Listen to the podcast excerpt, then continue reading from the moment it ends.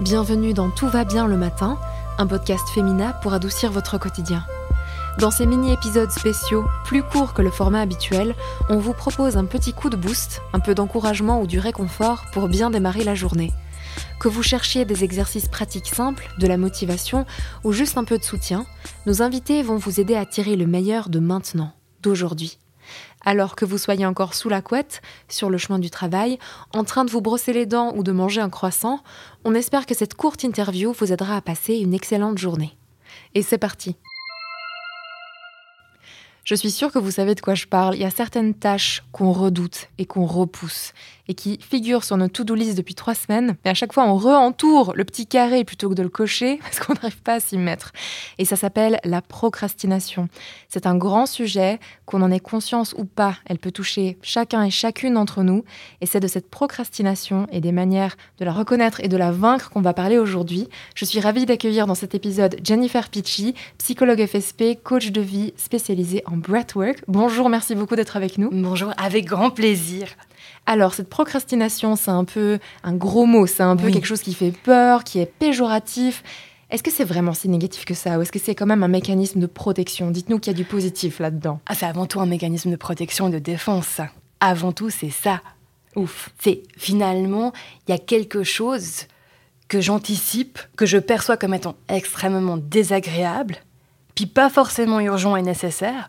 Donc les parties un peu plus primitives de mon cerveau négocient avec ça et disent ouais mais finalement pourquoi aller faire quelque chose qui est désagréable, qui va nous faire perdre du temps, de l'énergie et qui du coup n'est pas nécessaire et vital Autant faire autre chose. Et c'est pour ça d'ailleurs qu'on arrive à procrastiner, on repousse, on repousse, on repousse jusqu'à la dernière minute. Parce que littéralement, qu'est-ce qui se passe? C'est que quand on arrive à la dernière minute, le message que l'on envoie à notre cerveau, c'est et maintenant ça devient urgent et maintenant c'est important. Et si je le fais pas maintenant, il va y avoir des conséquences négatives très rapidement. Et là, tout d'un coup, c'est un autre euh, système qui se met en place. J'aime bien dire euh, la partie vieille du cerveau que j'appelle papy. C'est un peu comme un banquier d'énergie qui tout d'un coup vous dire ok maintenant on vous fait le prêt d'énergie et d'attention et tout d'un coup, et je pense qu'on l'a tous déjà vécu, on est capable de faire et de finaliser des projets, que ce soit de finaliser nos impôts, de ranger les papiers administratifs, de nettoyer euh, toute la maison, de, rendre un projet, etc. On arrive à le faire rapidement, de manière ultra efficace, et puis on se dit, mais tiens, mais pourquoi est-ce que je ne peux pas être comme ça tous les jours? Donc qu'est-ce qui distingue les tâches qu'on arrive à faire sans procrastiner, et qu'est-ce qui rend d'autres tâches qu'on les redoute autant, si difficiles à démarrer? C'est à la fois la sensation de plaisir, de retour sur, entre guillemets, investissement, plus on, est, on a la promesse de se sentir bien et d'avoir en gros la récompense qui arrive rapidement, plus on va le faire facilement. Mhm.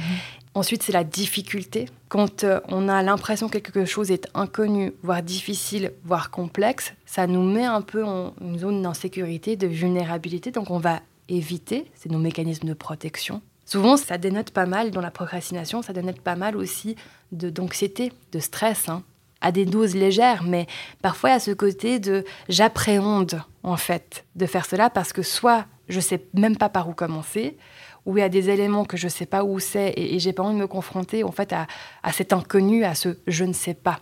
Je ne sais pas où c'est ou je ne sais pas comment. On veut éviter ça. Mm-hmm.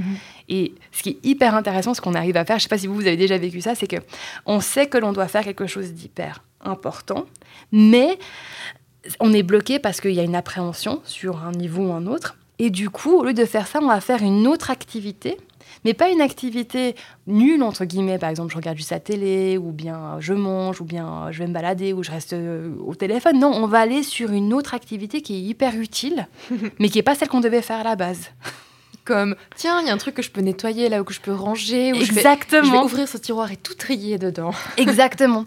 C'est des mécanismes d'évitement, mais qui viennent garder une cohérence intérieure de j'ai quand même fait quelque chose d'utile aujourd'hui. Donc finalement, c'est de la résistance aussi, cette procrastination. Et souvent, on dit que là où on ressent de la résistance, c'est là où il faut aller.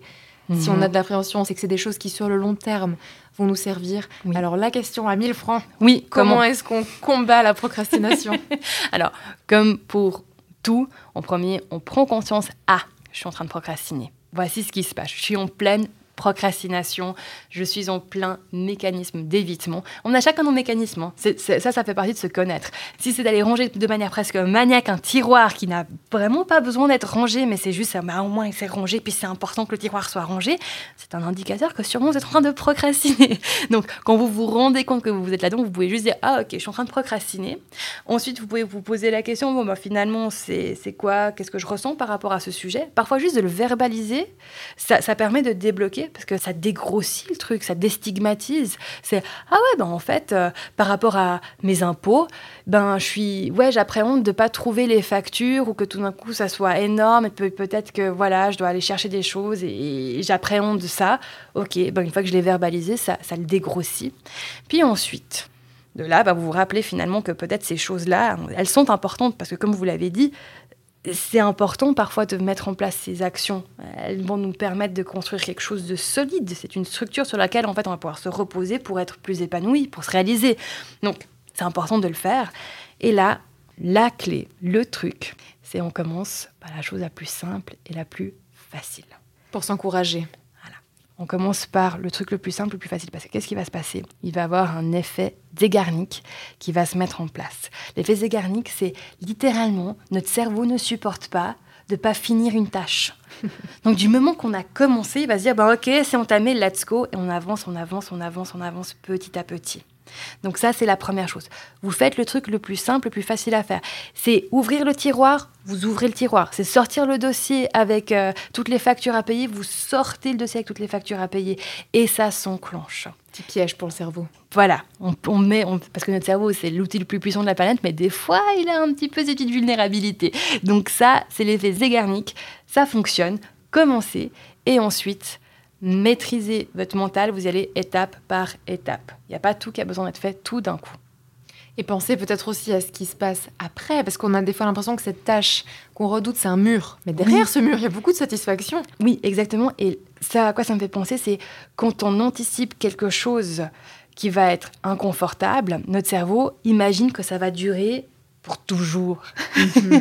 et parfois, juste de le recadrer aussi avec le bah voilà, ça va être pendant la prochaine heure, ou ça va être pendant deux jours, ou ça va être. Voilà, ça permet de. Rassurer, c'est ça. Rassurer, voilà. Le pauvre cerveau, pauvre papy. on est paré pour pas procrastiner, ou moins procrastiner, parce qu'il faut aussi se pardonner quand on procrastine, Mais puisque c'est pour nous protéger. Merci beaucoup Jennifer pour votre présence aujourd'hui. Avec grand plaisir. Et merci à vous d'avoir écouté cet épisode. On espère qu'il pourra vous aider et on vous souhaite une excellente journée. À bientôt, prenez soin de vous.